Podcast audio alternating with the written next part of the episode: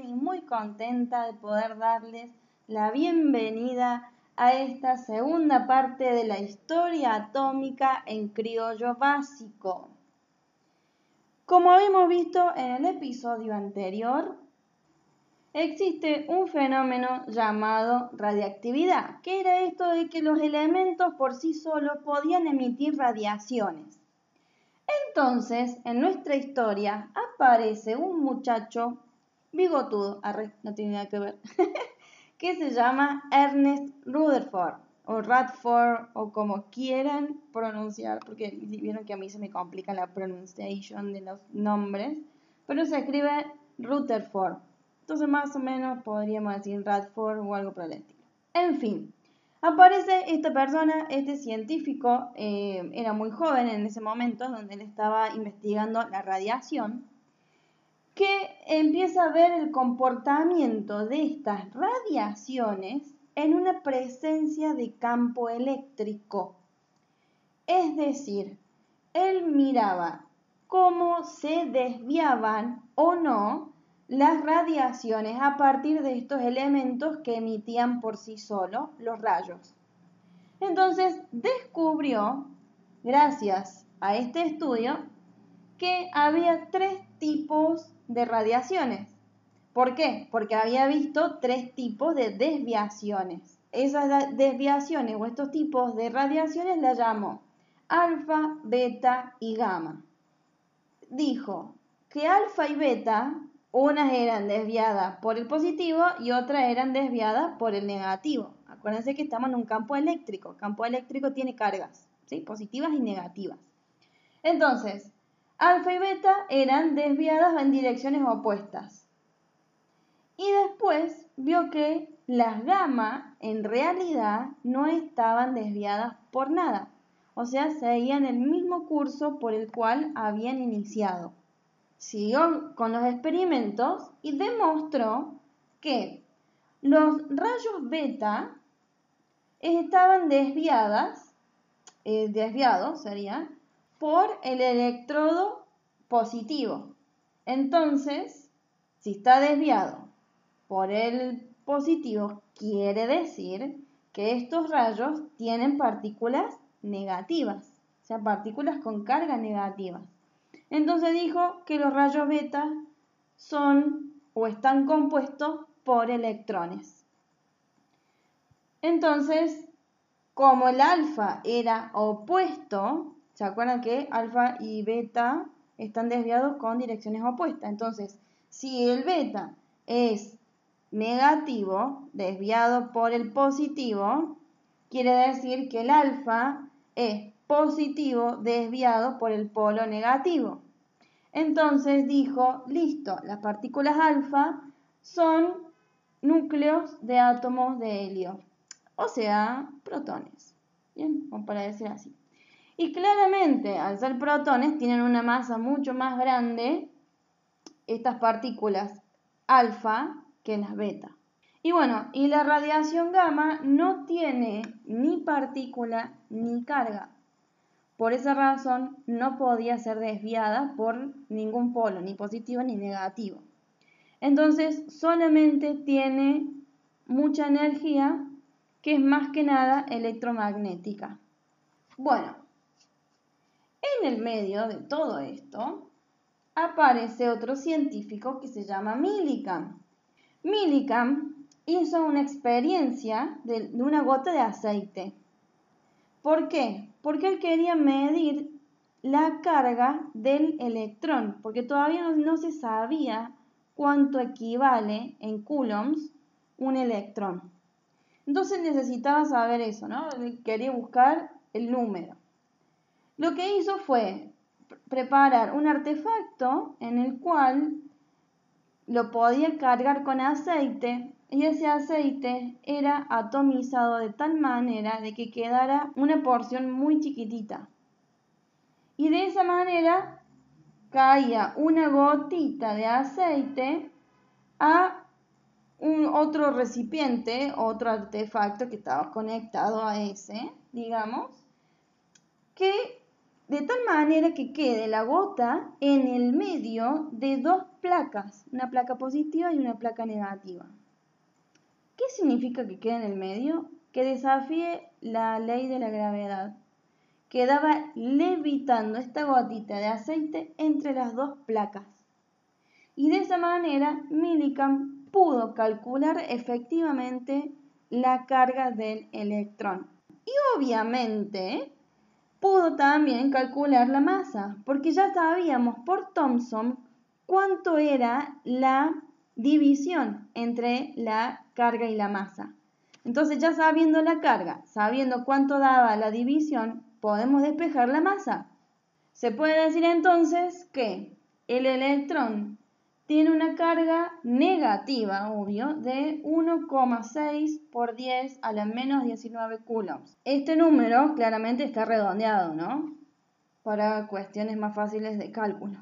Y la masa del electrón es 9,1 por 10 a la menos 28 gramos, o si no, 5,4 por 10 a la menos 4 UMA.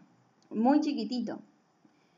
Muy chiquitito la verdad, comparado con el protón que es una UMA, imagínense, es bastante chiquito. Bien, seguimos con la historia.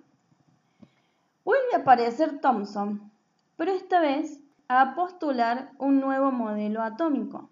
Gracias a todos estos descubrimientos, Thomson dijo que bueno, que el átomo se lo podría considerar bajo el modelo de budín con pasas. ¿A quien le gustan las pasas? a la mitad de la población. bueno, a mí me gustan las pasas, queda lindo, queda rico la verdad el budín con pasas. Pero bueno, al que no le guste las pasas, puede imaginarse un budín con chispitas de chocolate. Entonces, ¿por qué decía esto? Porque decía que de alguna manera tendríamos que ubicar la naturaleza de la materia, que es carga positiva y carga negativa.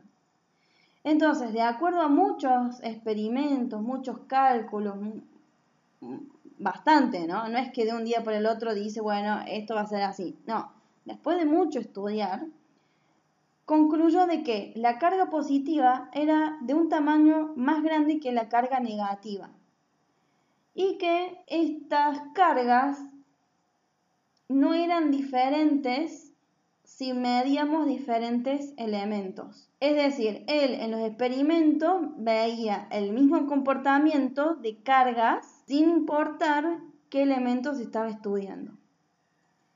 Entonces, bueno, a raíz de todo esto dice que la carga positiva se la podría tomar como el budín, ¿no? Una carga totalmente continua y que las cargas negativas eran las chipitas de chocolate o las pasas, incrustadas dentro de la carga positiva. Tiene sentido para él en ese momento sobre todo, tiene sentido de que obviamente lo positivo atrae lo negativo. Y como lo positivo era más grande, necesariamente tendría que ocupar más volumen que las cargas negativas. Bueno, pasaron los años, los experimentos y llegó el momento de ver cómo se podían desviar las partículas alfa. ¿Por qué? Porque Rutherford y otro más, y otros tantos más en, realidad, habían visto que las partículas alfa eran tan pesadas y tan rápidas que era muy difícil desviarlas. Se podía desviar un poquitito nomás, con láminas delgadas de metales pesados. Entonces, mm, haciendo más experimentos, como porque el objetivo de ellos era ver cómo se podían desviar o de qué manera desviar las partículas alfa. Acordémonos que las partículas alfa son positivas. Entonces Rutherford estaba con esta inquietud, ¿no? Lo que hizo fue bombardear una lámina de oro delgada con estas partículas alfa para ver qué pasaba, ¿no? Según Rutherford, lo que tendría que pasar, si tenemos en cuenta el modelo de recién de Thomson, es que o todas las partículas alfa atravesaban la lámina o todas rebotaban. Pero bueno, en el experimento se dio cuenta de que la mayoría de las partículas alfa de esta radiación alfa podían atravesar la lámina sin problema. la mayoría, ¿no? No estoy diciendo todas, la mayoría. Y que muy pocas se podían desviar y que menos de las muy pocas, o sea, una o dos, salían rebotadas. Rebotada significa completamente hacia atrás. O sea, se incide el radio hacia adelante, pero una o dos eran rebotadas hacia el sentido contrario, hacia atrás. Entonces esto fue un giro impresionante para lo que había sido el modelo atómico postulado por Thomson. Dice Rutherford, después de ver un poco más de esto del experimento este, ¿no? Con la lámina de oro, dice Rutherford que existe entonces la posibilidad de que la carga positiva esté bien concentrada en un punto, que él lo llama núcleo, para que suceda este rebote. Si no, no podría suceder el rebote. Entonces Rutherford decía, en este nuevo modelo atómico nuclear, ¿sí? porque aparece el núcleo, ¿no?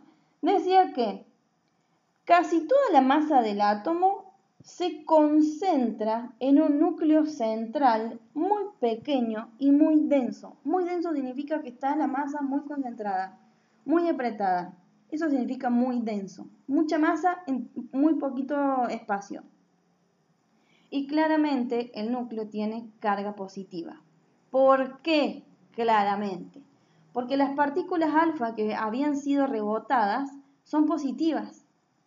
Entonces, lo positivo y lo positivo se rechazan completamente. Entonces, si las partículas alfa positivas habían sido rebotadas, sí o sí, lo que rebotó, lo que hizo rebotar esa partícula, era positivo también. Entonces, el núcleo es positivo.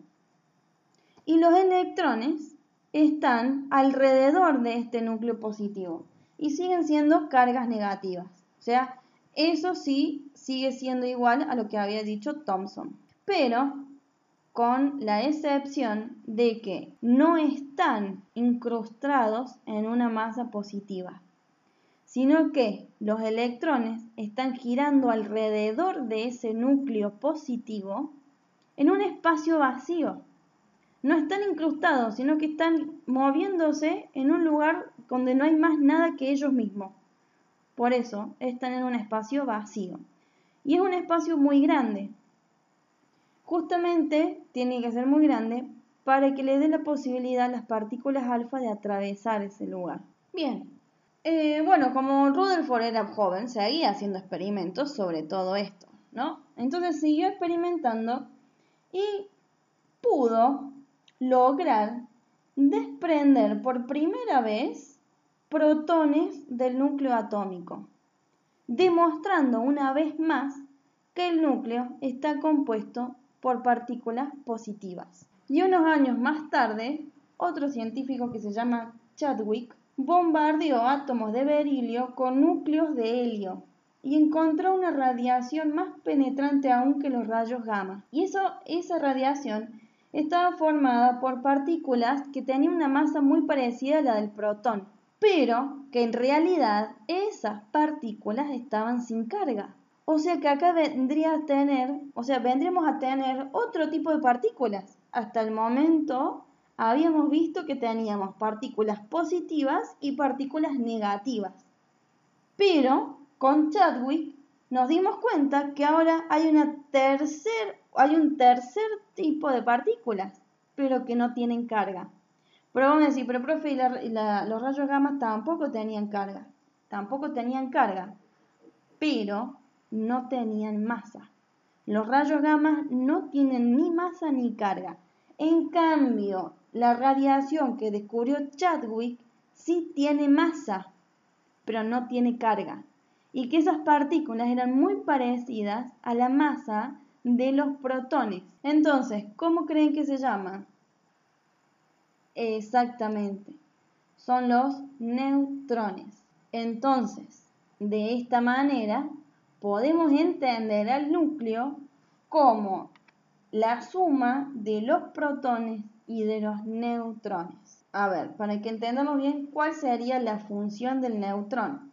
La función del neutrón es que vieron que el núcleo es muy pequeño. hay mucha cantidad de protones metidos en un lugarcito muy chiquitito. Si los protones son positivos, y habíamos dicho que positivo con positivo se rechazan, se repelen, ¿de qué manera podemos encontrar que estas partículas positivas estén tan pegaditas unas con otras en un espacio muy chiquitito? De la manera de que encontramos otras partículas que hacen como de pegamento de los protones, que serían los neutrones. Entonces, podríamos decir que esa es la función del neutrón dentro del núcleo del átomo poder juntar a los protones con las mismas cargas en un lugar muy chiquitito sin que se estén repeliendo o rechazando. Bien, entonces, hasta acá podemos decir que el modelo de Rutherford nuclear, ¿no? que esto del núcleo en el medio y los electrones girando, había sido un gran adelanto para esa época. Pero, obvio, como todo, hay un pero no nos dice nada sobre cómo se distribuyen los electrones dentro del átomo, ni tampoco cómo se están moviendo alrededor del núcleo. Eso lo veremos en el próximo episodio. Muchas gracias por estar del otro lado, muchas gracias por confiar en mí, muchas gracias por los mensajitos que me mandan y obviamente si tienen alguna duda sobre esto, me pueden contactar, no hay ningún problema. Nos vemos, nos escuchamos, mejor dicho, en el próximo episodio. Y en la cajita de descripción les dejo mis datos de contacto para que me puedan preguntar lo que quieran. Adiós.